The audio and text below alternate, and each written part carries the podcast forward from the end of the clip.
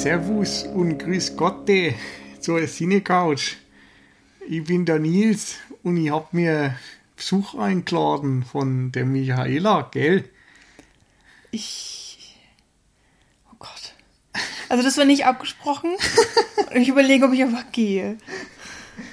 Okay, Nils ist verrückt geworden, weil ähm, er hat sich tatsächlich heute umgemeldet. Er ist ab heute Münchner. Und um das jetzt mal ein bisschen mehr Norddeutsch zu gestalten. Oh. Oh, Okay, ein Mini-Plop. oh Ihr das habt's war sehr gehört. enttäuschend. Ich, ihr könnt euch wahrscheinlich denken, Aber was das jetzt ist. Jetzt kommt mein Flens und macht alles wieder normal. Moin! Ja, hallo. Äh, Nils gönnt sich einen Schluck. Dann begrüße ich euch einfach mal bei der neuen Folge der Cine Couch. Ihr habt es sicher schon gelesen. Es geht heute um Sing Street. Lala! Genau. Sing Street, äh, Film von John Carney, der hat vorher Once gedreht, den Musikfilm über The Swell Season quasi, also Glenn Hansard und Marketa Eglova hat den Oscar für den besten Song gewonnen. Ich glaube auch irgendwie Sundance, sonst was abgeräumt. Also sehr erfolgreicher Film über einen Straßenmusiker und ähm, eine Einwanderin, die sich in Dublin kennen und möglicherweise lieben lernen. Anschließend in Hollywood quasi angefangen und Can a Song Save Your Life gedreht. Der, oh Gott, wie war der andere Titel? Äh, Begin Again. Genau. Der bessere Titel. Da hatten wir tatsächlich auch eine Folge zu gemacht. Da habe ich mir damals ähm, eine gute Freundin zum Podcast eingeladen. Nils war auch dabei. Äh, und zu dritt haben wir ja dann ganz salopp über den Film mal geredet. Ähm, können wir auch verlinken natürlich. Mhm. Findet ihr auf unserer Seite. Ähm, ansonsten, Ja, auf jeden Fall dort ja größeres Star-Aufgebot mit Adam Levine von Maroon 5, die Hauptrolle wiederum haben. Mark Äh, Ruffalo. Genau, und, Und Keira Knightley, Knightley. gespielt. Aber auch ein Film, der so Musik als eines der Hauptthemen hat. Und jetzt bei Sing Street ist es eigentlich wieder dasselbe Metier, Musik. Nur, dass wir diesmal in den 80ern sind, in den frühen 80ern und so eine Art Coming-of-Age-Geschichte erleben. Und ja, den haben wir uns im Kino angesehen und dachten, das äh, bietet sich doch an, mal wieder so einen Film zu besprechen. Genau, wir können halt von den Musikfilmen nicht ganz ablassen. Ähm, ihr merkt es vielleicht, ich unterwandere so Stück für Stück die Cine-Couch, bis ich meinen Musical-Wahn ausleben kann. Ähm, da muss ich vielleicht noch ein bisschen länger warten. Obwohl Singing in the Rain haben wir tatsächlich auch schon besprochen. Der war in meiner Top 5. Also wir, ähm, ja, Ja, Mhm. solange Gitarren drin sind, hast du auch gute Chancen, mich zu überzeugen. Aber Musicals legen meistens nicht so den Fokus auf Gitarren, ist mir aufgefallen. ja, das stimmt. Seltener. Ähm, nun gut. Sing Street. Ähm, Genau, also einmal vorweg, wir werden einfach wieder so ein bisschen drauf losreden, ohne großes Konzept und mal schauen, wo es uns hintreibt. Und wir beginnen jetzt einfach mal mit der Handlung. Genau, Nils hat ja schon einiges gesagt. Wir sind äh, in Dublin, ich glaube 1984. Es wird auf jeden Fall am Anfang des Films eingeblendet. Ähm, und wir folgen dem Leben des äh, Cosmo. Äh, den Spitznamen kriegt er irgendwann im Laufe des Films von einem Mädel. Ähm, Wie hieß er er denn eigentlich? Connor oder so? Connor Lawley, glaube ich. Irgendwie so, ne? Ja. Ich nenne ihn jetzt einfach Cosmo. Genau, Das kann ich mir auch selber, selber besser merken. Ähm, ich glaube, zum Schauspieler können wir jetzt leider erstmal gerade nichts sagen. Der ist ein ziemlicher Newcomer. Äh, Cosmo ist eben 15 Jahre alt ähm, und kriegt von seinen Eltern, die kurz vor der Scheidung stehen, die Nachricht, dass aus Geldgründen er die Schule wechseln muss. Von, seinem, von seiner anscheinend guten Bildung oder vielleicht war er sogar auf dem Internat, ähm, kommt er jetzt auf eine öffentliche Schule. Ähm, in der er erstmal ziemliche Probleme hat, sich einzuleben, äh, Freunde zu finden. Er ist ja schon ein schüchterner Nerd, kann man anfangs sagen, und hat sofort auch Probleme mit einem Bully, der ihn ähm, nicht in Ruhe lässt, das auch während des ganzen Films, da kommen immer mal wieder, ähm, ja, geraten die beiden aneinander. Und das alles äh, erfährt so eine gewisse Wendung, als Cosmo dann vor der Schule ein Mädchen stehen sieht. Ähm, sie scheint definitiv nicht zur Schule dazuzugehören. Ähm, ist sehr hübsch, extremst geschminkt, wie sich das eben in den 80ern so gehört, mit aufgetufter, ähm, aufgetufften Haaren. Und ähm, er spricht sie dann einfach mal an und fragt sie, was sie denn da macht. Sie erzählt, sie sei ein Model und heiße Rafina. Und ähm, einfach damit er mit ihr in Kontakt kommt, fragt er sie, ob sie nicht einfach Model in seinem Musikvideo sein möchte. Denn er hat ja eine Band und die Band äh, muss natürlich auch ein Musikvideo haben, wie sich das so gehört. In den 80ern kam da anscheinend dieses, das zum ersten, also nicht zum ersten Mal auf, dass es Musikvideos gab, aber es wurde auf jeden Fall immer größer. Ich weiß gar nicht, wann ist MTV entstanden oder die, generell die Musiksender? Also ich boah, müsste ich jetzt raten, aber ich glaube, das war tatsächlich so 83 oder sowas, so irgendwann Anfang mhm. der 80er zumindest. Das hat ja ich meine, das Jahr ist jetzt echt so dahingesagt, ne? Genau. also nagelt mich bitte nicht drauf fest. Aber das hat so ein bisschen einen Aufschwung und ähm, im Endeffekt äh, redet sich Cosmo dann eben da rein, dass er dann ja, eine Band hat, die er dann jetzt einfach mal gründen muss. Er muss äh, von 0 auf 100 einen Song schreiben und so geht dann eigentlich die Geschichte erst richtig los. Sie äh, trommeln Freunde zusammen, die irgendwann vielleicht mal eine Hand ans, an ein Instrument gelegt haben. Ähm, eigentlich kennen die sich alle gar nicht, aber für das Projekt funktioniert es dann tatsächlich und sie kriegen sogar auch den Videodreh hin und Rafina erscheint. Das ist so ähm, eine der Schlüsselbegegnungen auch. Ähm, da spinnt es sich dann immer weiter, es entstehen mehr Songs. Ähm, die, die Charaktere verändern sich, die Musik verändert sich, es entspannt sich eine kleine Liebesgeschichte und wie Nils auch schon gesagt hatte, ähm, es kommen Coming-of-Age-Elemente, es gibt am Ende tatsächlich dann noch den ersten Gig, das erste, die erste, ja, das erste kleine Konzert auf der Schuldisco, das vorbereitet werden muss. Ähm, und alles andere besprechen wir dann erstmal später. Wir gehen wahrscheinlich auch nicht unbedingt auf das Ende ein. Also jedenfalls erstmal, oder das können genau, wir rauslassen. Genau.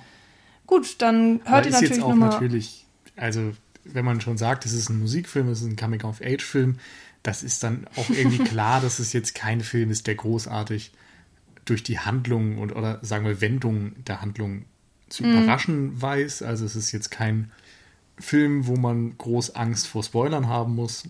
Aber ja, das Ende werden wir trotzdem jetzt erstmal nicht vorwegnehmen. Aber ganz ehrlich, wenn ihr es erfahren würdet, wäre es, glaube ich, auch nichts, was den Film irgendwie per se schlechter macht.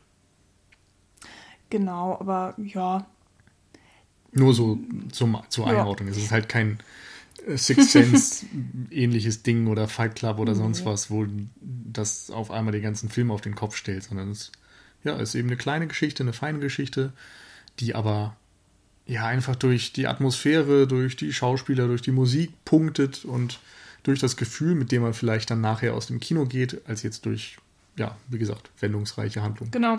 Was ich noch ganz vergessen habe, ist tatsächlich der Bruder von Cosmo, der auch ähm, eine kleine, aber sehr wichtige Rolle in seinem Leben spielt, weil er ihm Exflüsse gibt, was die Musik angeht und er auch immer wieder äh, als Motivator im Hintergrund agiert. Mhm. Und, ja, ähm, ich glaube, das können wir im Gespräch alles machen. Also jo. es gab halt noch ein paar andere Sachen, die für die Geschichte noch interessant sind, seien es die Eltern oder seien es auch so die, die christlichen Hintergründe an der Schule. Aber wie gesagt, das sind Dinge, die kommen, glaube ich, im Gespräch. Ja. Ähm, ich wollte nur kurz sagen, der Bruder heißt halt Brandon. Ja. Damit man das jetzt nochmal gehört hat. Also Refina, genau. Brandon und Cosmo sind so erstmal die Namen, die man genau. sich merken müsste. Eamon vielleicht noch. Das mhm. ist so der musikalische aus der Band, würde ich sagen. Ja. Der Rest ist eigentlich eher so zusammengetrommelt und macht so sein Ding, aber Eamon scheint eigentlich so das meiste Talent zu haben, würde ich sagen, was so die Musik mhm. noch angeht und hat äh, glücklicherweise auch einen Vater, der ähm, Musik macht, in so einer Coverband spielt und darum ist das ganze Equipment schon da, denn äh, Cosmo kommt eigentlich aus relativ armen Verhältnissen oder die ganzen Jungs da kommen aus armen Verhältnissen und könnten sich normalerweise gar nicht leisten, jetzt so viel Equipment und eigene Instrumente heranzuschaffen. Darum ist das ein glücklicher Zufall. Und es gibt noch eine, einen kleinen Fun-Fact dazu, weil der Eamon äh, gespielt wird von Mark McKenna und dessen Vater ist tatsächlich Musiker und heißt Eamon. Also Ob das jetzt Zufall ist oder bewusst gemacht wurde, weiß ich nicht. Vielleicht so ein kleiner äh, ja, Inside-Joke der Filmemacher. Da mal so eine Frage an dich, Nils. Ähm, für die Zuschauer, äh, Zuhörer, die es jetzt noch nicht wissen, bist ja tatsächlich auch sehr geübter Gitarrenspieler. Haben die denn im Film in den Szenen tatsächlich auch selber gespielt oder war das nur gefaked? Also, weil für mich sah es ziemlich äh, nicht verlässlich, falsches Wort, aber es sah also, vernünftig aus. Für mich eigentlich auch, ja. Also das Ding ist, dass äh, selten jetzt wirklich das Griffbrett ins letzte Detail gezeigt mhm. wurde. Also es, der Fokus lag ja meistens mehr auf diesem gemeinsamen Performen als jetzt auf dem einen Instrumentalisten oder sowas. Insofern war das, und gerade weil Cosmo, das kann man vielleicht auch noch sagen, er singt in erster Linie. Insofern ist er meistens der Fokus und dann, dann kriegt man zumindest nicht so viel mit. Aber ich hatte den Eindruck, dass die schon ihre Instrumente soweit alle beherrschen was für mich auch wichtig ist irgendwie. Mhm. Ich hasse es ja, wenn Instrumente nicht wirklich gespielt werden. Äh, aber man merkt eben auch, dass die Musik nicht direkt live am Set aufgenommen mhm, wurde. Das wäre ja. zum Beispiel was, wo äh, dieser Anne Hathaway-Film da, äh, Les Miserables, ähm, so gepunktet hat damals, weil es eigentlich das erste Musical, ja. glaube ich, war, bei dem Live-Performances wirklich auch auf am Set aufgenommen Audioebene wurden. aufgenommen ja. wurden, nicht nur gefilmt wurden und danach ja übersynchronisiert wurden. Und jetzt bei Sing Street ist es schon so, dass das meiste dann übersynchronisiert wird, was aber auch einen Grund hat. Also es, es gibt da ja schon sehr viel Spielereien dabei, dass Arrangements während gewisser Performance-Parts sich ändern. Also, dass da auf einmal so von, von, vom ersten Demo quasi bis zum fertigen Musikvideo oder so einfach innerhalb dieser Performance so übergeblendet wird. Und darum habe ich das dann auch nicht als negativ wahrgenommen. Ja, genau, das ging mir eigentlich auch so. Und man muss mal auch da an der Stelle sagen, dass es, ah, es geht nicht so doll um die Musik. Also klar, mhm. der ganze Film dreht sich nur um Musik, aber das ist eher so Mittel zum Zweck. Also ich ähm, könnte mir auch vorstellen, dass ich mir den Film nochmal angucke, aber halt eigentlich ja, wegen anderer Sachen, äh, wegen der Sachen, wie die ähm, Geschichte sich entwickelt und so weiter, wie welche Emotionen bei mir hervorgerufen werden. Aber die Musik an sich ist jetzt nicht so der Hammer. Also es ist jetzt keine Once-Musik, okay, die einen Oscar verdient hat. Haben wir auf jeden Fall nachher nochmal ein interessantes Gespräch, glaube ich. Ähm, also ich bin jetzt auch kein riesen, riesen Fan der Musik. Ich fand sie in dem Film ultra passend und ja. darum super. Ja. Und sie ist auch wirklich gut hörbar, aber ja, jetzt auch nicht mein, mein All-Time-Favorite. Äh, aber ich glaube trotzdem, dass die Musik ein Riesenfaktor ist. Aber ich glaube, da können wir dann nachher noch ein bisschen genauer drauf eingehen. Ähm, wollen wir mal anfangen? Mit den Figuren vielleicht? Okay. Ähm, also, Hauptrolle Cosmo oder Hauptfigur. Ähm, ich fand es sehr interessant, dass wir im Grunde bei dem Film einsteigen damit, dass er ja, dass es ihm eigentlich ganz schön schlecht geht und trotzdem wirkt der Film total leicht oder leichtfüßig, so von der mm. Tonart und wie viele Witze da gemacht werden. Also, ich meine, John Carney hat ja immer schon eher fröhliche Filme im weitesten Sinne gemacht. Also, zumindest ja. welche, wo du nicht mit einem negativen Gefühl am Ende rausgegangen bist, würde ja, ich sagen. Ja, das stimmt. Äh, auf jeden sagen wir mal optimistische.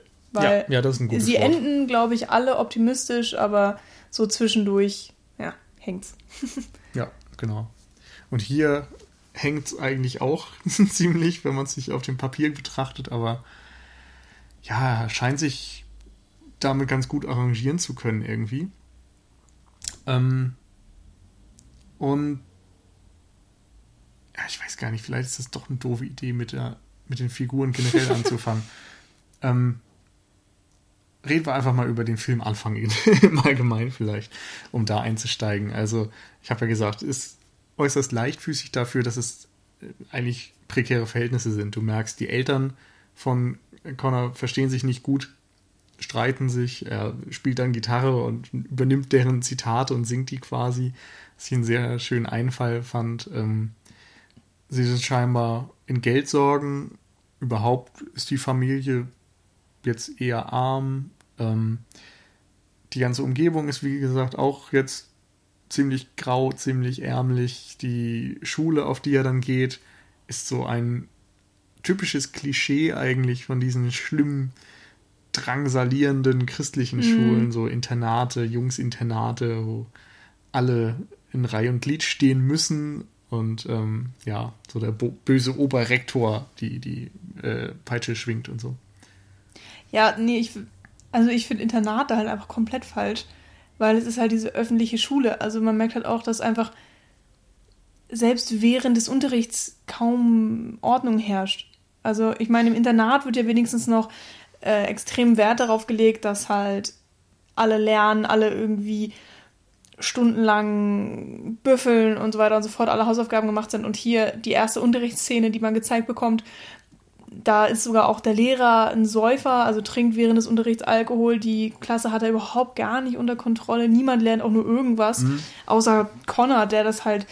Äh, also ich habe halt so das Gefühl, er kommt vielleicht eher aus der Internatsschule vorher ähm, oder aus einer sehr gesitteten Schule, ähm, weshalb er da auch ganz brav sitzt und tatsächlich. Ja, okay. Also sagen wir, meine Erwartungshaltung war, dieses Klischee zu sehen, dieses absolute Disziplinarische und, und alles in Reihe und so. Du hast natürlich recht.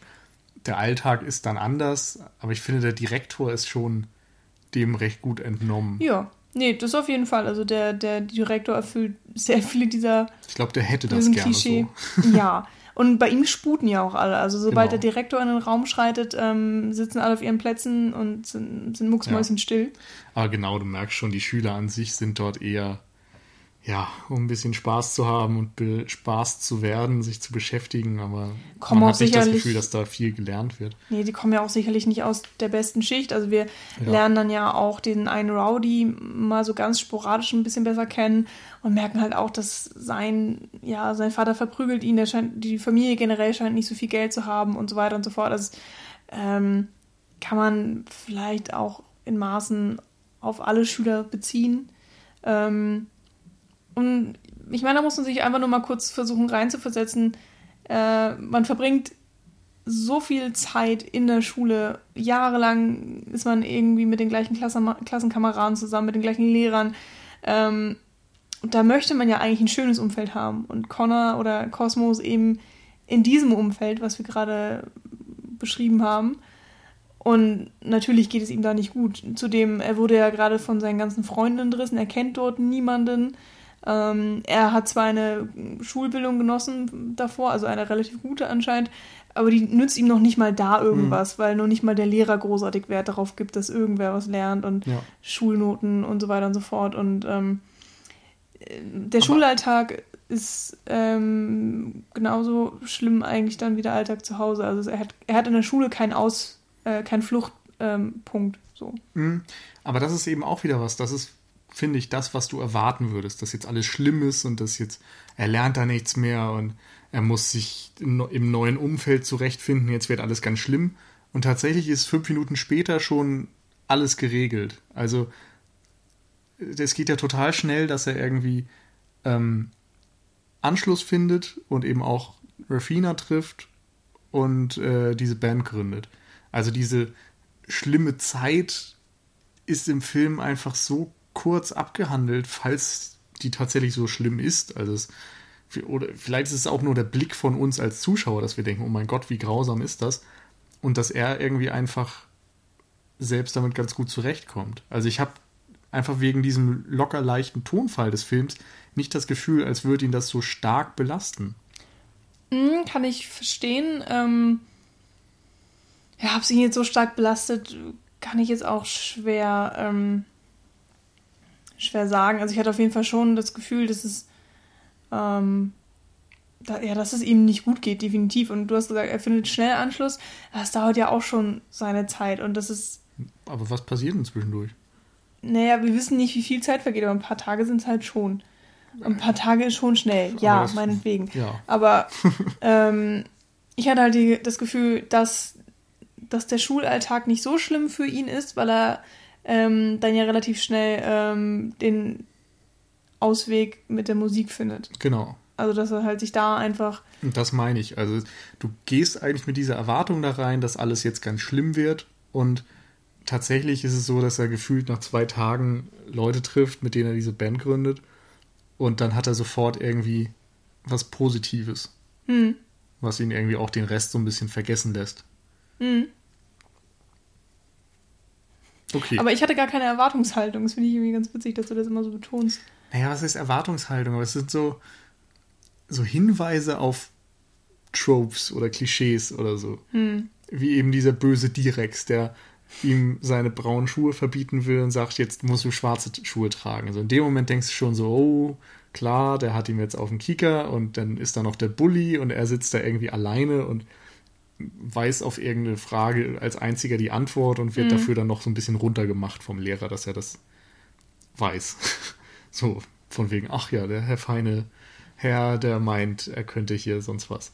So, in dem Moment hast du eben, oder hatte ich direkt das Gefühl, okay, der Film steuert in diese Richtung von Internatsklischee oder in, in irgendwelche Mobbing-Geschichten oder was weiß ich. Jetzt sehen wir wahrscheinlich danach, wie er nach Hause kommt und nochmal verprügelt wird und irgendwie heulend im Bett liegt oder so. Weißt du, so, Mhm. dass es, es sind einfach so diese ersten Fragmente, die oftmals in eine gewisse Richtung führen. Und hier wird es einfach untergraben. Da geht es in eine andere Richtung. Und weil, weil eben diese schlimmen Dinge, die man ja auch objektiv erstmal da antrifft, weil die einfach nicht weiter beachtet werden. Sondern es geht dann ganz schnell in die Richtung, dass diese Schuhe scheißegal sind und es ist egal, dass die Eltern irgendwie sich streiten, es ist egal, dass die Armut dort ist, es ist egal, dass da irgendein Bully ist.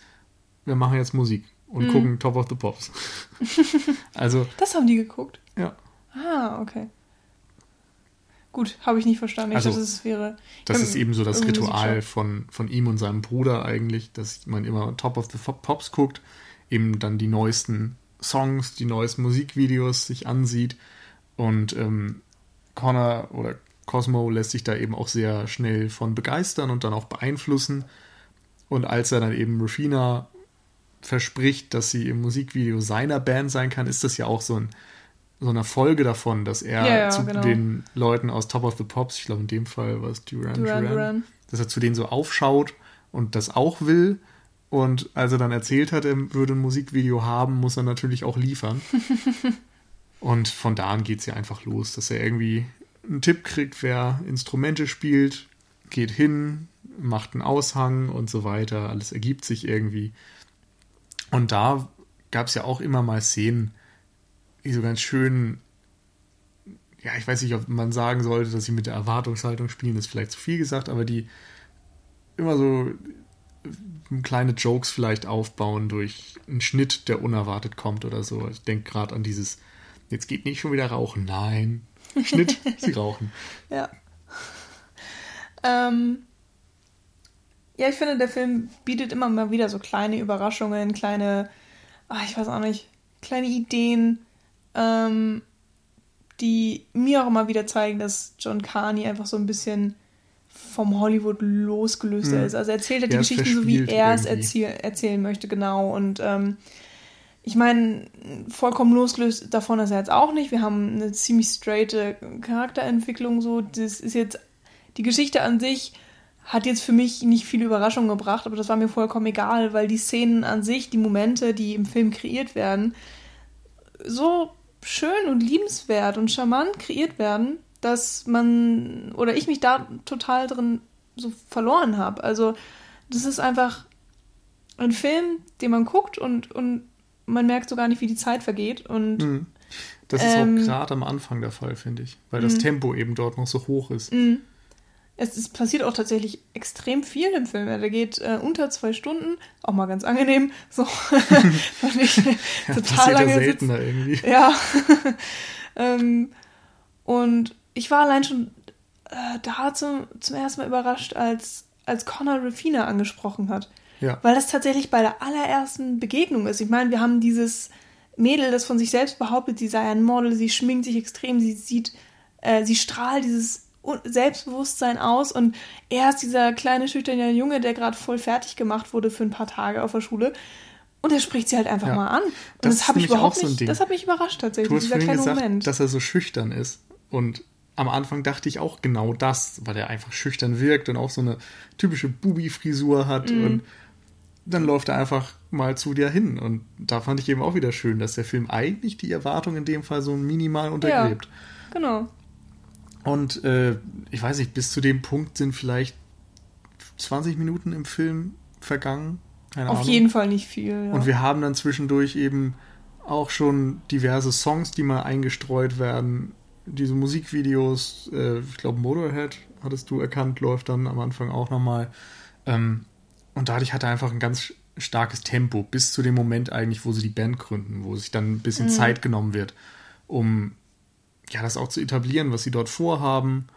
Dann gibt es noch den älteren Bruder, den hattest du schon angesprochen, äh, Brandon, der auch immer mal wieder Szenen hat mit Connor und ihm so ein bisschen zeigt, so das sind jetzt deine Hausaufgaben. Gibt, hat eine schöne Plattensammlung und zeigt ihm dann immer die neuesten Sachen und Ist halt so wirklich der typische große Bruder, also Genau. sehr selbstbewusst, ähm, zeigt Connor sozusagen, wo es lang geht, so hier, das nimmt ihn sind unter seine Fittiche. Ja. Genau, er sagt ihm zum Beispiel auch so Genesis, oh, das ist die schlimmste Band. Also jeder Mann, der Genesis hört, äh, hat eigentlich keinen Musikgeschmack. Und ähm, ich meine, das ist schon eine krasse Aussage, einfach mal eine Band so komplett, äh, ja, als, als, als das ja, total schlecht hinzustellen und dann eben zu sagen, hier die und die Bands, das sind das absolute Gute. Das hat mein Bruder tatsächlich genauso gemacht. Ich Also wollte er, gerade sagen, das ist ja total menschlich. ja, ist es auch. Und ich muss sagen, da hat mein Bruder lustigerweise auch sehr meinen Musikgeschmack geprägt für, für ein paar Jahre, ähm, weil ich halt einfach immer das gehört habe, was er gehört hat. Und da hatte er ein neues Album, habe ich das äh, relativ schnell auch mal dann irgendwie gehört oder wir haben es zusammen gehört und so weiter. Und ähm, genau wie Connor habe ich auch so ein eigentlich ganz oft das nachgebrabbelt, was er gebrabbelt hat. Ich habe es nicht so ganz verstanden und es ist einfach so, äh, ja, mein Bruder, der ist ein paar Jahre älter, der muss, der, der hat bestimmt Ahnung, der, der weiß das gut und wenn ich das sage, was er sagt, dann wirklich Erwachsene Ja. und, und äh, kriege Anerkennung und Bei mir war das tatsächlich eher so der Freundeskreis. Also weiß ich gar nicht warum, aber irgendwie war das bei uns so, dass ich eher geguckt habe, was hören die Freunde und dann hat man sich davon beeinflussen lassen und dann vielleicht auch selbst mal irgendwie Sachen ausgegraben. Das war ja auch so die erste Zeit des Internets, als ich dann irgendwie so zwölf war oder sowas und dann konntest du den ganzen Scheiß ja auch als MP3 irgendwo ziehen und sowas und ja, das war interessant, weil man da auch an sehr viel rankam und dann irgendwie ständig neue Musik gehört hat. so weit warst du schon mit zwölf. Schon in Tatsächlich, ja. Krass. Da ging es los, glaube ich. Also Da durfte ich noch nicht mal ins Internet. ich hatte so eine Zeitbegrenzung damals. so, ich weiß nicht, wie viel das war, eine halbe Stunde täglich oder Stunde täglich oder irgendwas in der Richtung. So. Ja, das hatte ich auch, aber ich durfte dann an Word nee, nee, Geschichten ich hatte dann schon Internetzeit. Lustiges. Wir hatten auch irgendein, irgendein komisches Spiel hatten wir auch und sowas wie Solitär, Minesweeper. Oh, das allerbeste, der Flipper. Der, Ja, äh, wir schweifen ab. okay. Worauf ich hinaus wollte, eben dieses äh, beeinflusst werden durch einen großen Genau. Bruder, ähm, Riesenthema hier in dem Film. Und ich muss sagen, ich finde den großen Bruder unglaublich sympathisch. Ja. Also es ist so eine geniale kleine Rolle einfach. Mhm. Ich habe mich so in diesen Typen verliebt und diese Gespräche, die die beiden auch haben, oder die, die Szenen, die sind auch so gut geschrieben und harmonisch und Ja, ich es weiß ist, auch nicht. du kannst dich da total reinfühlen in dieses Mhm. brüderliche Verhältnis, weil das wirklich eins zu eins ein großer Bruder, kleiner Bruder ist. So der, der Große, der eben Sachen vorgibt und so ein bisschen auch dann beschützend auftritt, aber eben auch versucht, den kleinen Bruder irgendwie zu prägen und cool zu machen. Ja. Und der kleine Bruder, der das eben auch nutzt und alles aufsaugt und so. Das Ja. passt einfach perfekt. Und hier im Film ist es auch einer der großen treibenden Motoren, weil du hast ja schon gesagt, äh, sie gucken zusammen Top of the Pops. Dadurch entstand irgendwie Mhm. dieses, diese Idee, Refina in das Musikvideo zu ziehen. Und Genau. ähm, jetzt, wo es eben zum nächsten Schritt geht, dann tatsächlich auch mal Musik herzustellen, selber zu produzieren, ist der Bruder auch immer wieder so eine Ja. große oder kleine Hilfe. Besonders schön fand ich auch bei der Bandgründung selbst dann, als äh, Connor gefragt wird, was er denn für, für Musik hört, sagt er ja auch Mhm. ungefähr genau die gleichen Sachen, die sein Bruder gesagt hat, also von dem einen Bassisten, dass der den so einen funky Edge gibt und so. Ja. Nur, dass er eben äh, den Namen nicht mehr richtig in Erinnerung hat und irgendwas Falsches sagt und Eamon ihn dann kontrolliert, weil Eamon einfach viel mehr Ahnung. Also Eamon hat genau wahrscheinlich die Ahnung, die äh, Connor gerne hätte oder so. Ja. Und äh, Eamon gibt halt einfach nicht Ja. mehr mit an. Ich wollte noch sagen, ähm, gerade wegen dieser ganzen kleinen Momente, Top of the Pops gucken mit Geschwistern, das habe ich tatsächlich früher auch gemacht mit meiner Schwester. ähm, und eben so eine große Bruder-kleiner Bruder-Beziehung und so und so, diese ganzen Geschichten. Dadurch taugt der Film extrem gut auch so als Projektionsfläche. Also ich hatte das, glaube ich, zuletzt bei Boyhood, dass ich die ganze Zeit selbst dachte, ah ja, das kenne ich oder so habe ich mich auch mal gefühlt oder so eine Situation habe ich auch erlebt. Also der Film ist sehr lebensnah irgendwie. Obwohl, und das, obwohl ich jetzt wirklich 20 Jahre später quasi in dem Alter war, als die Zeit, in der der Film angesiedelt ist. Ja, lebensnah auf jeden Fall und immer so ein Ticken drüber. Also es ist ja alles Ja. schon, also nicht karikiert, das wäre zu viel gesagt, aber es ist halt dick, Romantisiert? dick aufgetragen. Ich finde, es ist so eine romantisierte Jugendgeschichte oder Musikgeschichte. Ja, romantisiert, aber in beide Seiten. Also das Schöne ist ein bisschen schöner, aber das Schlimme ist auch ein bisschen schlimmer. Also zum Beispiel auch, ähm, die, wie, die, wie die Eltern gezeichnet sind. Das ist ja jetzt wirklich schon. Stimmt, hart aber es ist eben manchmal. immer so, dass die Konsequenzen davon dann doch relativ mild sind. Hm. Äh, Oder zumindest werden sie nicht so erfahrbar gemacht. Ja, also wenn da so irgendwo dramatisiert schlimme alles. Sachen sind, dann, dann kommt eben schnell mal wieder eine Bandprobe daher und steht im Fokus, anstatt dass man sich mit den wirklichen schlimmen Mhm. Konsequenzen beschäftigen muss. Und das ist ja letztendlich auch einer der Kerne dieses Films, dass eben die Musik dir hilft und, und so einen Anker darstellt, der dich äh, vor Problemen irgendwie auch retten kann, damit du irgendwie ja etwas Positives in deinem Leben hast, mit dem du dich beschäftigen kannst. Das wird kaum mal so deutlich ausgesprochen, aber ich finde, der Film Er strahlt aus. strahlt das ja. total aus, ja. Ich finde es auch gut, dass es nicht ausgesprochen Ja. wurde. Also das wäre echt zu viel gewesen. Und ansonsten wollte ich noch sagen, ich habe das Gefühl, wenn du Once gesehen hast und wenn du Begin Again gesehen hast, dann ist Sing Street so ungefähr in der Mitte vom, vom Realitätsgrad. Also ich finde, Once wirkt total lebensecht. Gerade dadurch auch, dass die eben mit Handkameras arbeiten und dass dort wirklich am Set direkt aufgenommen wird, was gespielt wird und gesungen wird. Bei Begin Again ist es so, dass da schon sehr viel Hollywood-Einfluss zu spüren ist, dass es manchmal ein bisschen ja, zu kitschig vielleicht, wenn man es ganz negativ Zu ausdrückt. glatt gebügelt, Zu finde ich. glatt, genau, ein bisschen Plastik, hatte ich, glaube ich, damals gesagt. Ähm, und bei Sing Street ist es noch so auf der Grenze, finde ich. Also es ist, Mhm.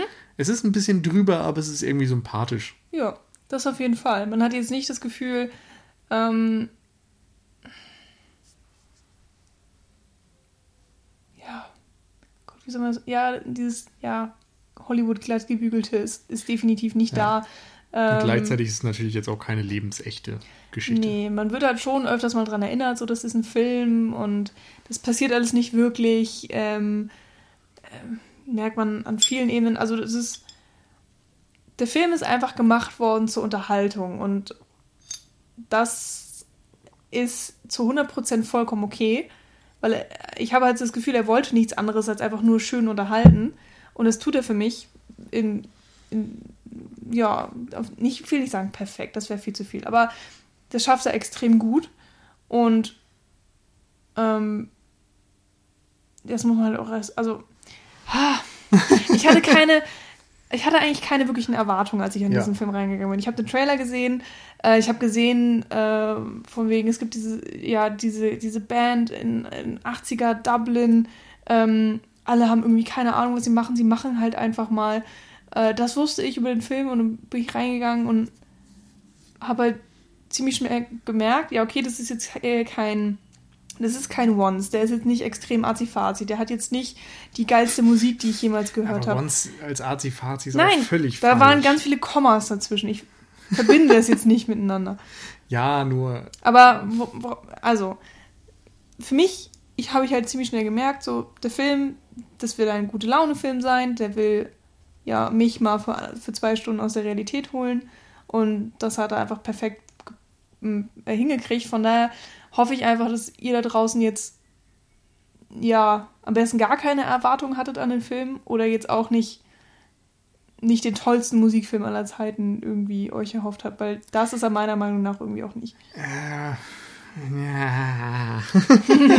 ich muss da dann doch mal einhaken. Also, ja, so, so Labels wie der tollste Musikfilm aller Zeiten, da können wir eh Abstand von nehmen. So eine Bezeichnung macht halt wenig Sinn, aber ich finde eben, du tust ihm doch Unrecht, wenn du sagst, der will bloß unterhalten und es ist halt nur so ein Musikfilm. Weil ich finde, der macht zwischen den Zeilen dann doch ganz schön viel, weil er das Wesen der Musik irgendwie dann doch thematisiert. So, was bedeutet Musik für, weiß ich nicht, wie alt er sein soll, 15. für einen 15-jährigen Jungen? Oder was kann Musik für den bedeuten? Wie fühlt sich das an, in diesem Alter eine Band zu gründen? Wie fühlt sich das an, was weiß ich, sich dann auch natürlich zu verlieben und so? Da ist ja auch noch Coming-of-Age-Kram drin, aber wie gesagt, für mich war das eine total gute Projektionsfläche, auch um meine eigenen Erfahrungen so nachzufühlen. Und die haben eben auch sehr viel mit Musik zu tun. Für mich war Musik immer in meinem Leben unfassbar wichtig. Und das habe ich in diesem Film einfach wiedergefunden. Und ich finde es großartig, dass das nicht so extrem dick aufgetragen wird, so nach dem Motto, ah, Musik ist unsere größte Liebe und wir wollen nur Musik machen und den ganzen Tag singen. Mhm. So ist es halt nicht, aber wie gesagt, daran, dass du, du erkennst es einfach an so kleinen Momenten, an Details, wenn die gemeinsam Musik machen und dann ein Song langsam entsteht und irgendwie auch so eine Kamerafahrt gemacht wird und auf einmal sitzen sie nicht mehr nur zu zweit da und denken sich eine Akkordfolge aus, sondern auf einmal ist die ganze Band dabei und spielt dann eben auch noch Keyboard und Schlagzeug und so weiter. Und dann wird noch ein Schwenk gemacht und auf einmal ist es ein Musikvideo oder es ist sogar eine Tanzsequenz. Also, das sind so Sachen, die waren bei Keine Songs Save Your Life oder Begin Again auch schon drin, wo Mark Ruffalo sich manchmal Arrangements vorgestellt hat. Ich erinnere mich da an eine Szene, mhm. wo Kira Knightley, glaube ich, alleine Gitarre gespielt hat und dazu gesungen hat. Mhm. Und er hat sich dann vorgestellt, wie das quasi, weil er ja Produzent ist in, diesem, in dieser Rolle, äh, wie das klingen könnte, wenn man das eben fertig aufgenommen hat. Und auf einmal hat er dann eine Klavierspur und einen Percussion-Rhythmus und sich sonst was dazu vorgestellt. Und die Instrumente haben sich dann von selbst gespielt, glaube ich.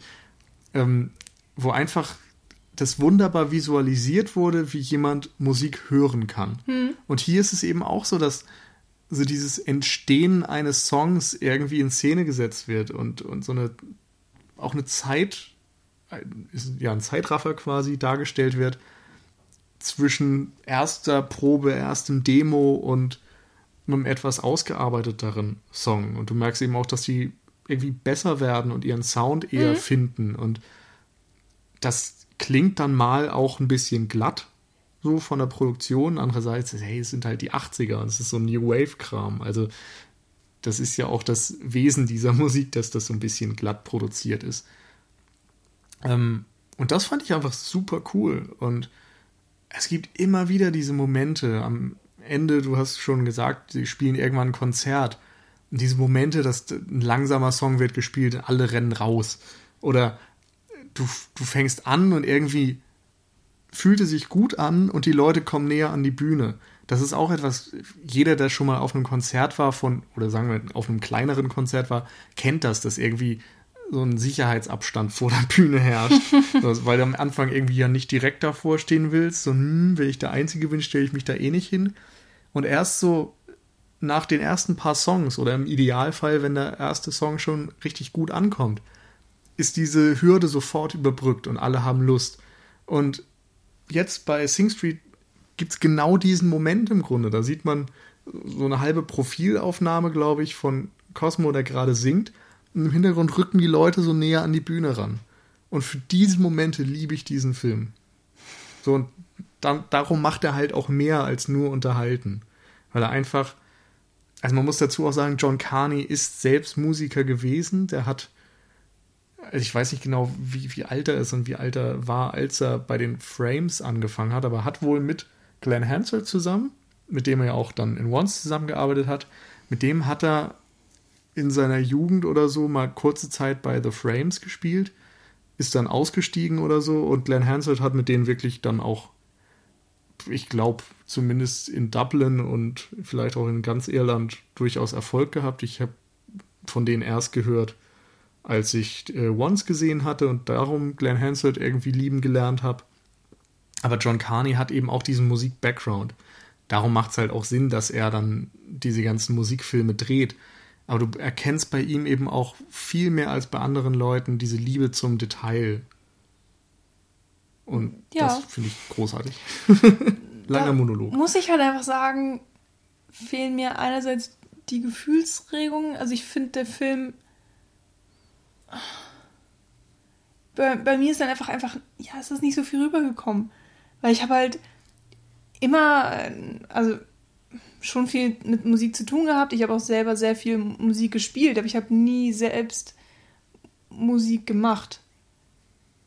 Also ich hoffe, man versteht den Unterschied. Ich Was hab, ist für dich der Mus Unterschied zwischen Musik spielen und Musik machen? Naja, ich habe halt Querflöte gespielt, ich war in einem äh, Verein, in einem Korb ähm, und war halt da eingegliedert und habe das gemacht, was mir gesagt wurde. Und ich hatte jetzt halt nie die kleine Schülerband, die vor 100 Leuten oder 50, mhm. was weiß ich, gespielt hat. Und diese ganzen Sachen, die du gerade aufgezählt hattest, die im Film eben auch ähm, wiedergegeben werden, ja, das habe ich halt nicht erfahren. Ich habe vor äh, 30.000 Leuten gespielt und die fanden uns alle gut, weil war halt Marschmusik. Keine ja. Ahnung. Okay, Marschmusik klingt jetzt auch schlimm, aber ähm, wir haben schon coole Sachen gespielt. Wir hatten äh, viele Konzerte, aber die Leute das haben halt bezahlt, halt um uns zu so sehen. Also, ja. weißt du, wenn da Leute sitzen, die sind irgendwie 80, die sitzen auch im Stuhl. Bei uns hat ja nie irgendwer gestanden. Ja, ja klar, ähm, so ein organisierter Verein oder sowas, das ist natürlich auch nochmal eine andere Geschichte, als wenn du jetzt irgendwie mit so ein paar Mitschülern sagst, ich mache jetzt eine Band oder wir machen jetzt eine Band. Genau. Und ich habe halt nie selbst einen Song geschrieben, ähm, nie mehr oder weniger alleine oder mit, mit drei meiner Freunde auf, auf einer Bühne gestanden oder so. Das fehlt mir halt alles. Ist jetzt nicht unbedingt so, dass ich das vermisse, aber diese Erfahrung fehlt mir an sich einfach. Und deswegen, wenn mir das im Film gezeigt wird, diese Szenen, die du jetzt auch angerissen hattest, ähm, kann ich das auch alles, also ich verstehe das und ich verstehe auch, woher das kommt. Also, dass ja, da eben dieser aber du John. hast halt die Nostalgie nicht. Genau, ich habe die Nostalgie nicht. Und ich glaube, das ist da vielleicht echt ein Riesenpunkt. Also, ich merke jetzt gerade, dass auf jeden Fall bei uns beiden, bei deiner und meiner Meinung, das äh, mehr Einfluss hat, als ich das gedacht hätte tatsächlich. Weil ich meine eben auch, für mich ist es halt mehr dieser Unterhaltungsfilm, weil ich emotional jetzt nicht so richtig verbunden war mit dem Film. Äh, diese Projektionsfläche, die du angesprochen hattest, habe ich dann vielleicht auch wirklich nur in viel wenigeren Punkten. Also diese, da ist mir diese große Brudergeschichte vielleicht einfach äh, viel wichtiger oder da kann ich emotional mehr mhm. mit anfangen, mehr mit anknüpfen, ähm, als mit der Bandgeschichte. Ja. Und ich meine, dass ein 15-jähriger Junge ein 16-jähriges Model oder möchte gerne ein Model anspricht, das ist halt auch irgendwie so eine Geschichte, da kann ich nichts mit anfangen. ähm, also was das hört sich jetzt zu negativ an. Das, ja, da aber du hast keine persönliche Beziehung zu so einem mhm. Moment. Genau. Die hätte ich vielleicht gerne mehr, weil jetzt, wo du halt davon erzählst und so deine Euphorie strahlt so aus dir raus, ähm, ist irgendwie ganz süß, ganz schön. Ähm, aber ja, vielleicht Find ist süß. vielleicht ist das so ein bisschen der Knackpunkt in, ja, in unserer persönlichen, vielleicht. subjektiven Wahrnehmung des Films. Wie gesagt, es ist ja auch ich habe das jetzt schon mehrfach gesagt, das ist für mich eine Projektionsfläche. Also ich mache ja in dem Moment dann auch mehr aus diesem Film, als mhm. er vielleicht für sich genommen ist. Also ich meine, gewisse Sachen macht er einfach selbst, so diese Momente, wo er zum Beispiel die, die Distanz von Zuschauern zur Bühne zeigt oder so, das ist da definitiv drin. Aber ich projiziere eben meine eigenen Erfahrungen, meine eigenen Erinnerungen, meine eigene Nostalgie noch mit drauf. Mhm. Und durch diesen Anreiz, mich mit eigenen, mit der eigenen Vergangenheit oder eigenen Erinnerungen nochmal auseinanderzusetzen, dadurch schätze ich diesen Film natürlich noch mhm. viel mehr, weil er ja. einfach dann für mich noch mehr, ja, hervorruft einfach. Mhm, aber wo du, also du hast recht mit allem, was du sagst. Ähm, kann ich dir auf jeden Fall zustimmen, nur dann halt so, ja, subjektive Wahrnehmung vielleicht nicht unbedingt oder gefühlstechnisch und äh, du hattest angesprochen, dass er so detailverliebt ist. Und das war etwas, was ich auch wirklich bei Sing Street, wo ich mich halt voll verloren habe. Also alleine das, ähm, jedes Mal, wenn sie einen neuen Song machen, äh, ändern sich die Outfits komplett, weil sie dann halt eine neue Richtung haben, eine neue mhm. Band, an denen sie sich orientieren. Ähm, ich glaube, das erste Outfit ist, dass er sich so komische blonde Strähnen in den Pony reinmacht. Ich habe keine Ahnung, was das war. Mhm. Äh, aber sehr strange. Und dann war er so futuristisch unterwegs und hat sich auch geschminkt. genau. Seine Musik ist ja auch dann Futurism. Ja. So. Ja, Futuristic einfach, glaube ich, sagt er. Und irgendwann sieht er halt aus wie Depeche Mode, glaube ich. Ich weiß es gar nicht, was das alles. Auf jeden Fall teilweise mit Schminke, teilweise mit längeren Haaren. Ja, dann so kraus, dann ganz glatt, dann mit Hut und Sonnenbrille und langer schwarzer Mantel und ja, jedes ja. Mal ganz anders. Das ist so witzig. Das ist ich glaub, so gut gemacht. Ich glaube, wer einfach. auch diese ganzen Musikvideos kennt, wird da sehr viel wiedererkennen, mm. könnte ich mir vorstellen. Also ich, mir ging das definitiv nicht so. Mm. Außer es wurde mal wirklich direkt im Film noch gezeigt. Aber da ist schon extrem viel in dieser Hinsicht drin. Also ich glaube, für Leute, die in den 80ern vielleicht groß geworden sind, ist das auch nochmal ein Fest. Mhm. Und es passt auch einfach perfekt zu dieser, diesen Coming-of-Age-Elementen, die im Film auch drin sind, weil er ist nun mal 15. Er weiß ja noch gar nicht, was für eine Person er überhaupt ist. Äh, ich meine, die Hormone spielen verrückt. Mhm. Und er, er, er findet sich immer wieder neu. Also er sucht halt einfach so seinen Weg, was die Klamotten angeht, was natürlich auch die Musik angeht. Hm. Also jeder und Song klingt halt ja anders. auch so blind irgendwelchen Sachen hinterher und das mm. kennt man glaube ich auch aus der eigenen Erfahrung, mm. dass man manchmal einfach Sachen macht und gar nicht drüber nachdenkt und dann Jahre später siehst ein Bild von dir oder belegst so Scheiße, ja, ich habe ja diese eine CD gekauft, so oh mein Gott, warum? Ja. Und diese Momente, so dieses diese jugendliche Naivität auch irgendwo, das ist einfach sehr schön ja, eingefangen. Mhm. Also, was so ein bisschen dieses äh, Pubertärsein angeht, das wird im Film so mit einer ganz netten, humoristischen Spitze ja. dargestellt. Und ähm, wir hatten jetzt mehrmals im Film, äh, während des Podcasts, glaube ich, schon so ein bisschen äh, dieses einfach mal machen gesagt. Und es ist so für mich das so der Stempel, den man auf diesen Film packen kann, weil das ist einfach so die Motivation hinter allem. Oder nee, Motivation ist falsch, aber ganz oft äh, gibt es so Situationen im Film, wo sie sich entscheiden müssen und irgendwie landet es dann einfach mal, ach scheiß drauf, wir machen das jetzt einfach. Ja. Es ist jedes Mal aufs Neue so. Zum Beispiel ganz oft äh, oder mehrmals dreht sich Cosmo zu Eamon um und fragt ihn, soll, sollen wir jetzt einen langsamen Song spielen? Und Eamon sagt, das ist eigentlich eine scheiß Idee, ne? Dann rennen uns ja alle weg, dann, dann die mögen die uns gar nicht mehr. Wir hatten, bis jetzt lief alles gut. Wenn wir jetzt einen langsamen Song spielen, dann versauen wir es uns. Ach, scheißegal, wir machen es einfach. Und dann machen sie es. Ja. Und ich meine, es wird komisch, es wird wie erwartet, nicht perfekt, aber sie, sie ziehen es einfach durch. Und das jedes Mal. Und da, finde ich, merkst du auch, wie selbstbewusst sie teilweise werden. Am Anfang mhm. hat man ja den Eindruck, dass Cosmo eher schüchtern ist. Und durch diese wahrscheinlich auch äh, einerseits Band, andererseits auch die Beziehung zu Rafina wächst er irgendwie in seinem Selbstvertrauen und traut sich eben auch dann auf sich einfach mal auf eine Bühne zu stellen, zu singen, vor anderen Leuten zu singen, mhm. seine eigenen Texte zu singen, auch Dinge zu verarbeiten, die ihn da selbst beschäftigen. Das ist ja schon etwas, was nicht einfach ist, weil du da sehr ja. viel persönliches Preis gibst. Aber ja. er tut es halt einfach und es fällt ihm irgendwie auch nicht schwer. Und dann fällt es ihm auch nicht schwer, Kontra zu geben, wenn der Direktor an seiner mhm. Schule ihm blöd kommt. Und das ist eben eines dieser Wesen von Musik ist. Die kann dir halt in diesem ganzen Umfeld dann auch enorm viel Kraft geben. Mhm. Und das ist wirklich ähm, der Part im Film, der auch so wunderbar romantisiert ist. Also romantisiert in dem Sinne, dass einfach vieles so perfekt scheint. Also sie suchen sich einfach Leute für eine Band und dann fupp, sie sind einfach mal eine Band. Sie haben super schnell sich einen Namen gesucht, sie haben super schnell einen ersten Song. Alles fließt einfach so dahin. Ähm, natürlich haben sie, ähm, also, sie haben eine Entwicklungskurve, es dauert eine Zeit, ähm, bis es so richtig läuft, aber ja, es ist, man hat trotzdem das Gefühl, insgesamt, während des ganzen Films, dass man immer so denkt, ja, es läuft halt einfach. Es mhm. läuft immer weiter, es gibt immer weiter Entwicklungen und ähm, sie werden nicht so richtig vor Hindernisse gestellt, ähm, weil sie sich auch selber keine legen lassen. Ja. Und, und es ist alles irgendwie so, ja, schön.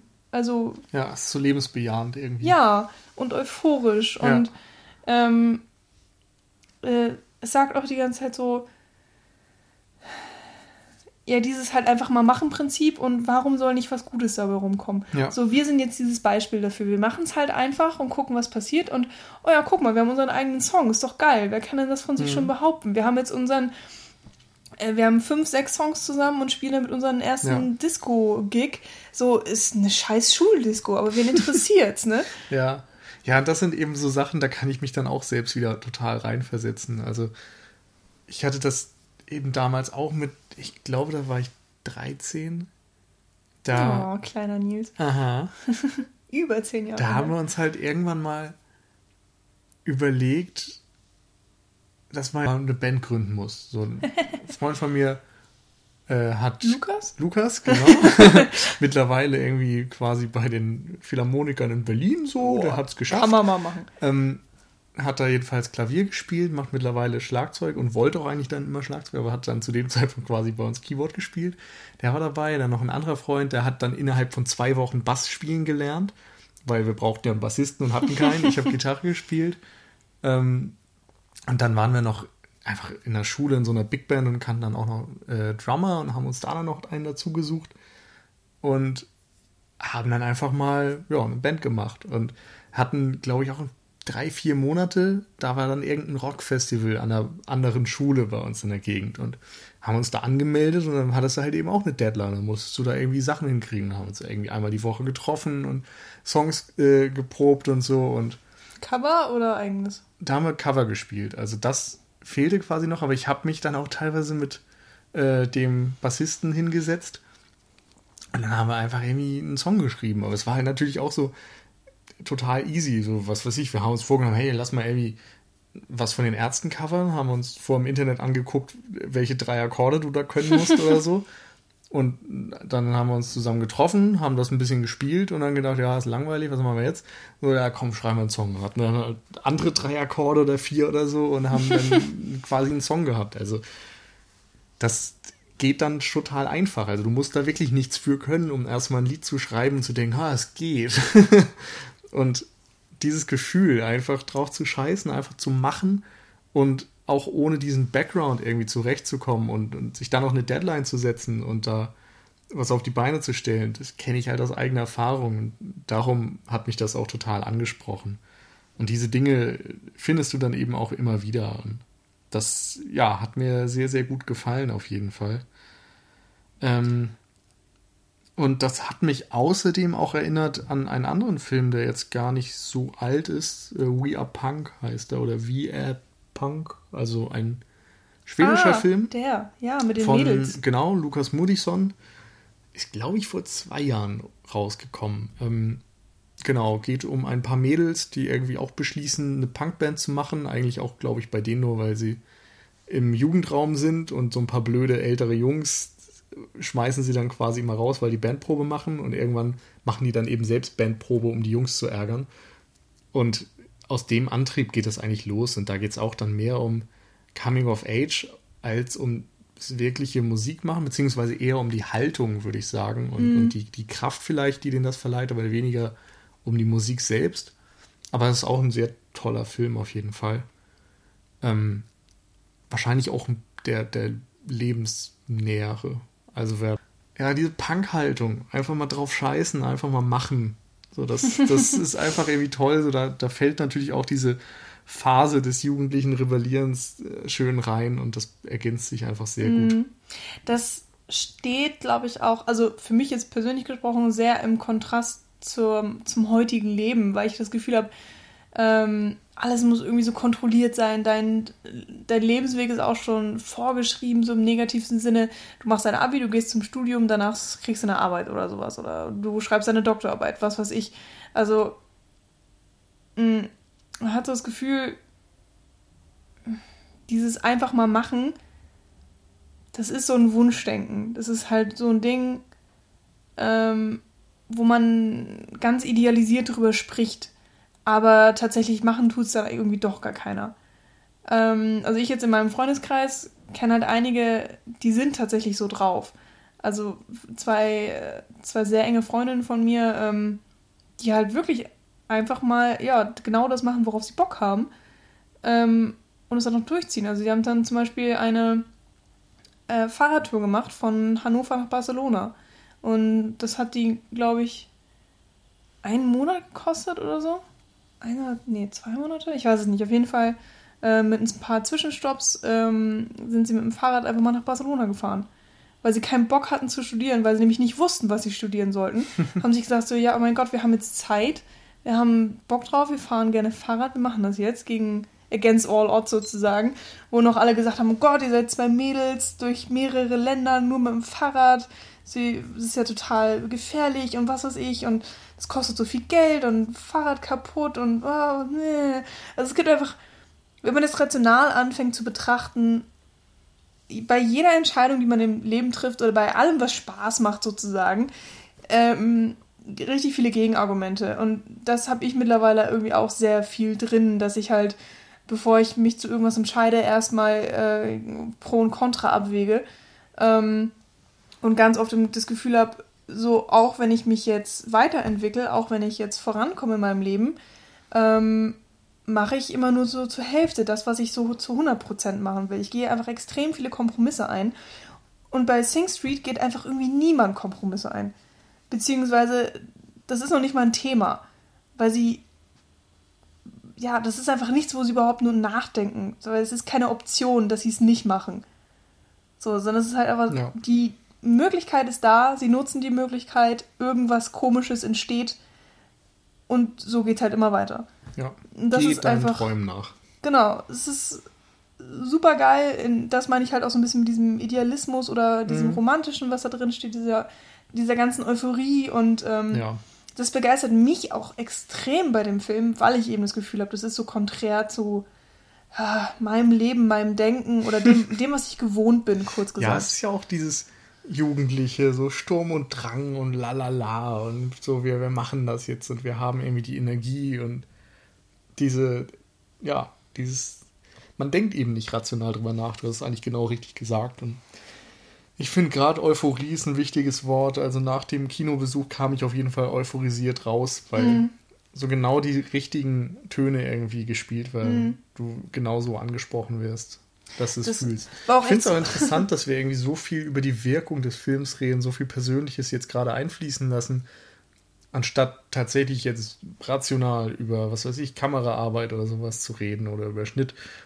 Und das ist, glaube ich, einfach eine Stärke des Films, wenn man sich darauf einlassen kann. Mhm.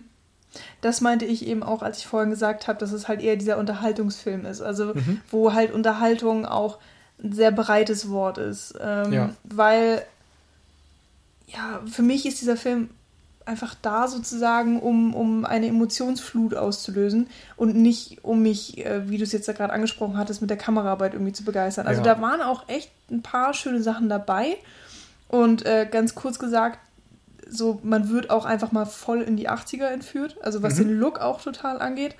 Ähm, aber das ist jetzt nicht so primär wichtig halt, sondern für mich war ja. primär wichtig tatsächlich auch eben die Wirkung, wie du jetzt Aber ich finde eben, dass er das auch geschickt macht, weil er dir diese Botschaften, die, denke ich, schon drinstecken, nicht so ins Gesicht drückt, mhm. sondern die eben so so ein bisschen mit einfließen lässt im Hintergrund. Und die musst sie nicht unbedingt entdecken und du mhm. musst sie nicht damit beschäftigen, aber es, es, steckt halt schon was drin. Also es gibt diese ähm, Happy Sad Geschichte, wo sie immer mal drüber reden, dass du irgendwie ähm, dich deinen Lebensumständen irgendwie anpasst, dass du mit, zufrieden bist mit dem, was du hast mhm. im Wesentlichen. So, denn wir hatten ja schon gesagt, es gibt irgendwie die Probleme mit den Eltern. Bei Rufina ist es auch so, dass sie einen sehr, sehr schwierigen Background hat. Ähm, dann gibt es eben so immer wieder auch eingeflossene Sachen, also äh, Missbrauch zum Beispiel. Mm. Man hat jetzt auch in den letzten Jahren ja, also tatsächlich jetzt faktentechnisch mitbekommen, dass auch in Irland sehr viele Missbrauchsskandale an Schulen mit christlichem Background und so stattgefunden haben.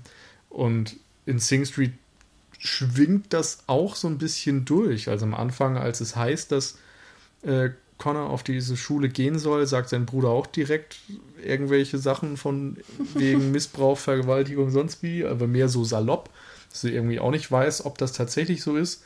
Und dann gibt es diese Szene, wo der Lehrer will, dass Connor sich sein Make-up abwäscht mhm. und sagt, du kannst mein ähm, Badezimmer benutzen, was auch so ein ganz ekliges Gefühl irgendwie in dem Moment hervorruft. Mhm. Und es muss nichts mit Missbrauch zu tun haben. Es wird nicht ganz deutlich, aber es kann.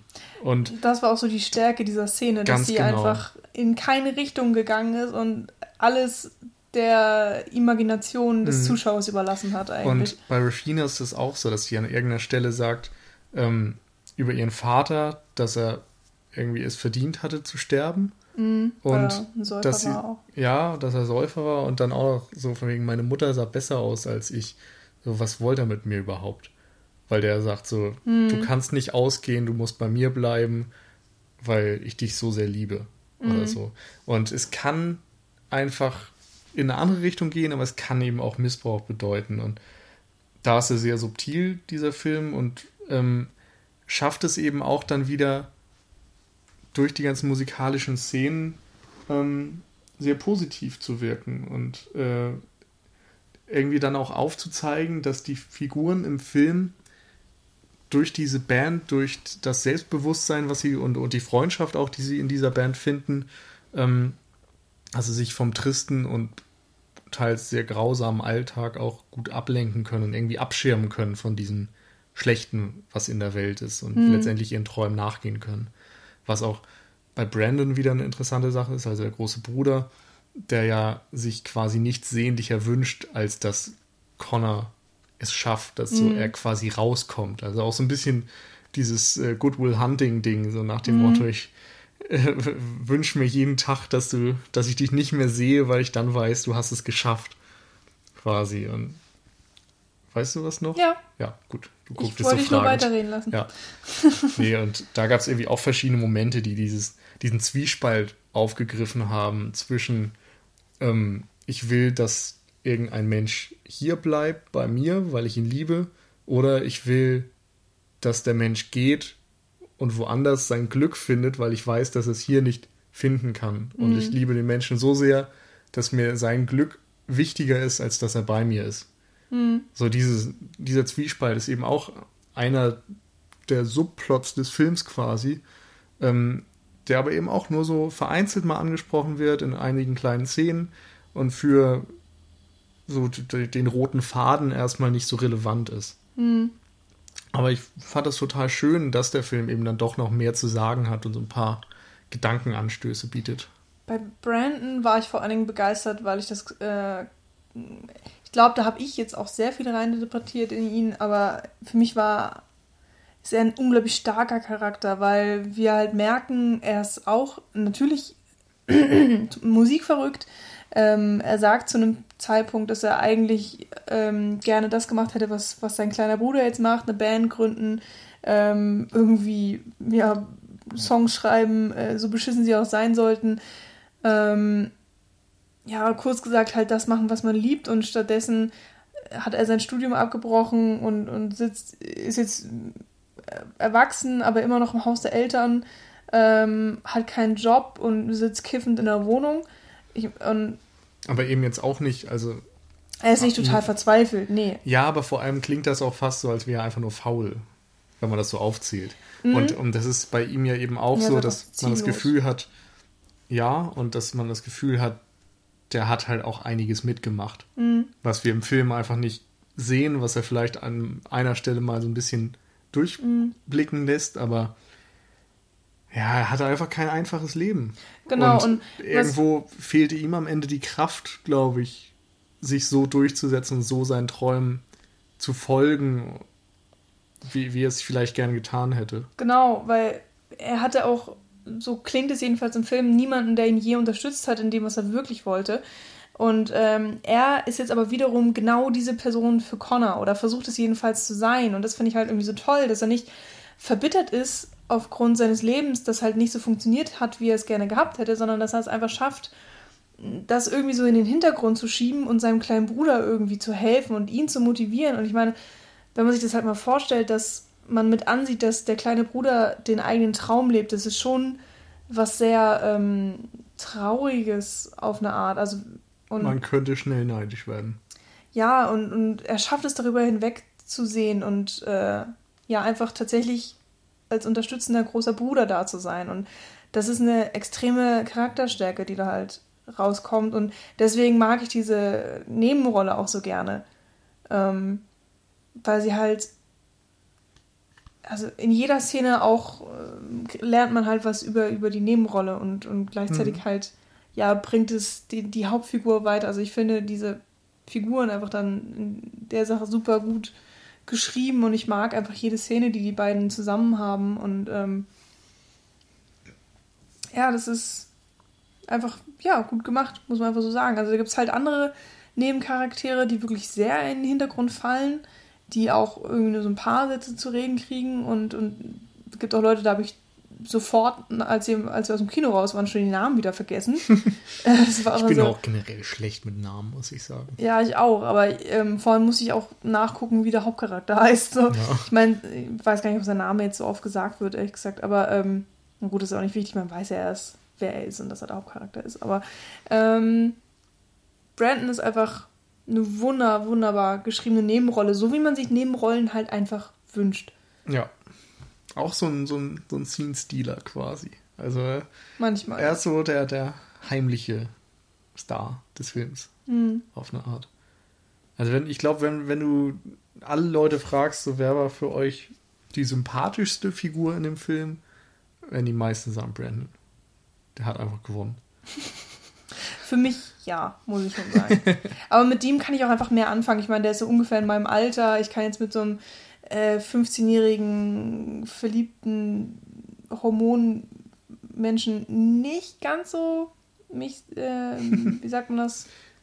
Äh, Identifizieren. Wieder, danke. Identifizieren. Ja. Ja. Ja, nee.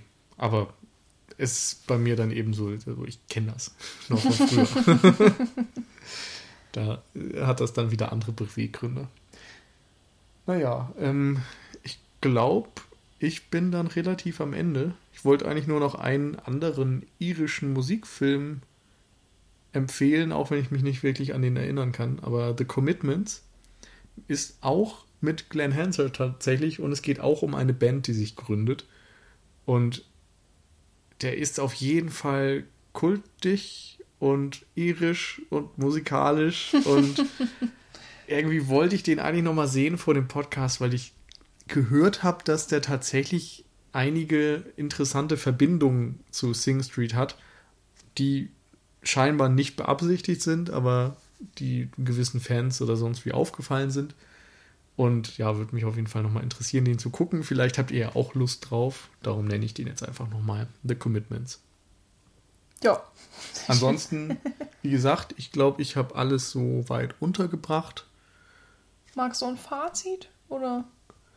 ja, gültig? also für mich ein, ein ganz toller Film.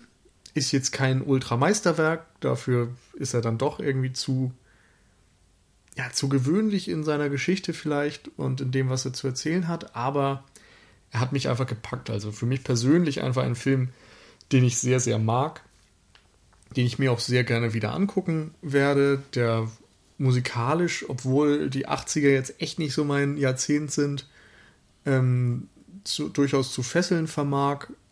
Tolle, tolle Darsteller, also das, oh ja, da, da, haben wir eigentlich gar nichts zu gesagt. Also du kennst eigentlich nur den einen Typen. Den äh, Vater von Cosmo. Äh, genau, Aiden Gillen heißt er und das ist äh, der Littlefinger aus Game of Thrones. Mhm. Oder wie heißt er dann noch? Sir irgendwas. Äh, Alle heißen Sir irgendwas. Weiß ich nicht, wie er heißt, ehrlich gesagt. Egal. Littlefinger. Jo, Kennt Littlefinger. ihr schon. ähm, der mit der Schwalbe. Genau, der Fiese. Äh, naja. Ja, jedenfalls ist er so der einzige Bekannte eigentlich und der mhm. Rest sind für mich alles unbekannte Gesichter gewesen, viele, viele Newcomer auch dabei. Und die spielen das einfach extrem lebensnah. Also ich hätte nicht sagen können, ob das jetzt professionelle Schauspieler sind oder ob das eher Laien sind, die dann mhm. so ihre Rolle spielen. Hat mir sehr, sehr gut gefallen. Ähm, als so Zeitdokument funktioniert er auch hervorragend und hinterlässt einem einfach mit so einem euphorisierenden Gefühl. Das hat mir ganz toll gefallen. Mhm. Folgt euren Träumen. einfach mal machen. Äh, ja, das war auch tatsächlich nach dem Kinobesuch ganz schlimm, weil wir ja immer versuchen, wenn wir schon wissen, dass wir einen Film im Podcast besprechen, und hier war es eben auch so, dass wir nicht so viel dann darüber reden, damit wir uns eben alles frisch für den Podcast aufsparen, nicht alles irgendwie doppelt und dreifach sagen. Das wirkt dann auch mal ein bisschen komisch. Und dementsprechend sollte man eigentlich dann nach dem Kino Maul auf den Pfeil halten und es ist mir so schwer gefallen. Ich hatte so ein Bedürfnis, über diesen Film zu reden, um meine ganzen Gefühle irgendwie auf freien Lauf zu lassen. Alles, was mich so begeistert hat, wollte ich einfach ja, mit dir bereden schon. Und es ist mir, das ist mir wirklich sehr schwer gefallen und da musste ich mich auch ablenken mit irgendeinem Quatsch. Ähm, von daher finde ich es jetzt sehr schön, dass wir das jetzt alles heute nachholen konnten. Ähm, gibt dir total recht, einfach ein unglaublich toll gemachtes Feel-Good-Movie. Ähm, mit ja einer kleinen, feinen Geschichte, wie du sagtest, auch tolle Schauspieler, tolle ähm, Charaktere teilweise auch. Ähm, es gibt nichts eigentlich wirklich, was ich kritisieren kann, außer dass er halt äh, manches hätte besser machen können. Aber es ist jetzt nicht so, dass ich sage, das und das hat mir nicht gefallen, sondern ja, der war halt nicht perfekt, aber mein Gott, ist trotzdem ein echt toller Film. Ähm, gibt bestimmt auch Leute, die aus persönlichen Gründen vielleicht sagen, dass er ihnen nicht so gut gefallen hat oder so. Ja, klar. Aber also wer mit Musikfilm nicht viel genau. anfangen kann, wer mit Coming of Age nicht viel anfangen kann und wer das Gefühl hat, wenn er so ja Coming of Age Liebeszeugs, was eben dann doch so in den typischen Genre Bahnen verläuft, wenn er das nicht mehr sehen kann, der wird vielleicht nicht so viel Freude mit dem Ding haben. Ansonsten gibt es, glaube ich, echt nicht viel zu meckern. Ähm, ich, ich habe tatsächlich nicht erwartet, dass es so viele eigenständige Songs gibt. Ich habe irgendwie gedacht, es wird mehr so ein bisschen Cover der Best of 80s. Ähm, das hat mich positiv überrascht. Auf der anderen Seite konnte ich dann, also die Lieder haben mich halt nicht so umgehauen. Es gibt zwei, drei, die ich echt witzig finde. Äh, aber wenn ich jetzt mal ganz fies bin und den direkt mit Once vergleiche, hat Once einfach äh, mit Abstand die, die, die viel besseren Lieder. Du hörst halt auch kein 80er-Pop. Das stimmt. Aber Singer-Songwriter-Sachen. Das stimmt auch. Okay. Insofern ist es allein deswegen schon ein bisschen unfair. ja, das gebe ich auch gern zu. Unfairer Vergleich. Aber Musik ist eben auch Geschmackssache. Ja. Und bei Once vor allem hat ja dann auch Glenn Hansard die Sachen geschrieben. Und also unter anderem jedenfalls. Ja. Und jetzt ja, klar. Ja, aber das ist ein Argument wofür? Naja, dass die Sachen besser sind.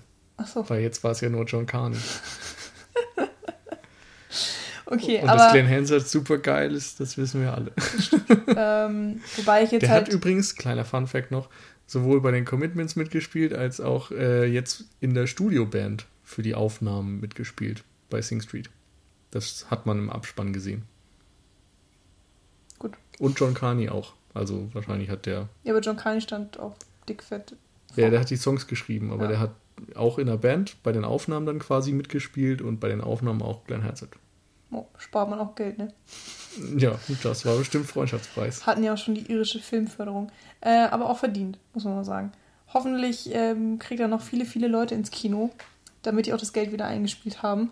Ich kann ihn eigentlich nur empfehlen. Genau. Ansonsten ähm, glaube ich, ist das auch ein Film, der auf DVD und Blu-ray und so weiter viel Spaß macht. Also ja.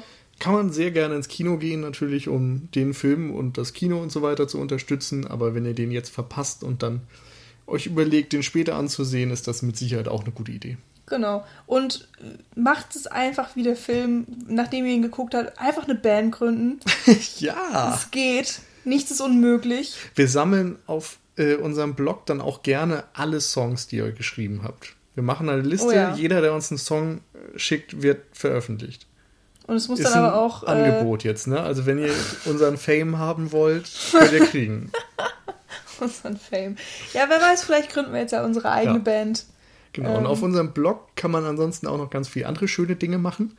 Zum Beispiel kann man da Kommentare hinterlassen, wie euch diese Folge gefallen hat oder wie euch der Film gefallen hat, was ihr noch loswerden möchtet. Wir freuen uns immer auf Diskussionen könnt euch uns auch gerne bei Twitter äh, @cinecouch schreiben, bei facebook.de slash cinecouch, glaube ich. Naja, wird, wird man schon finden.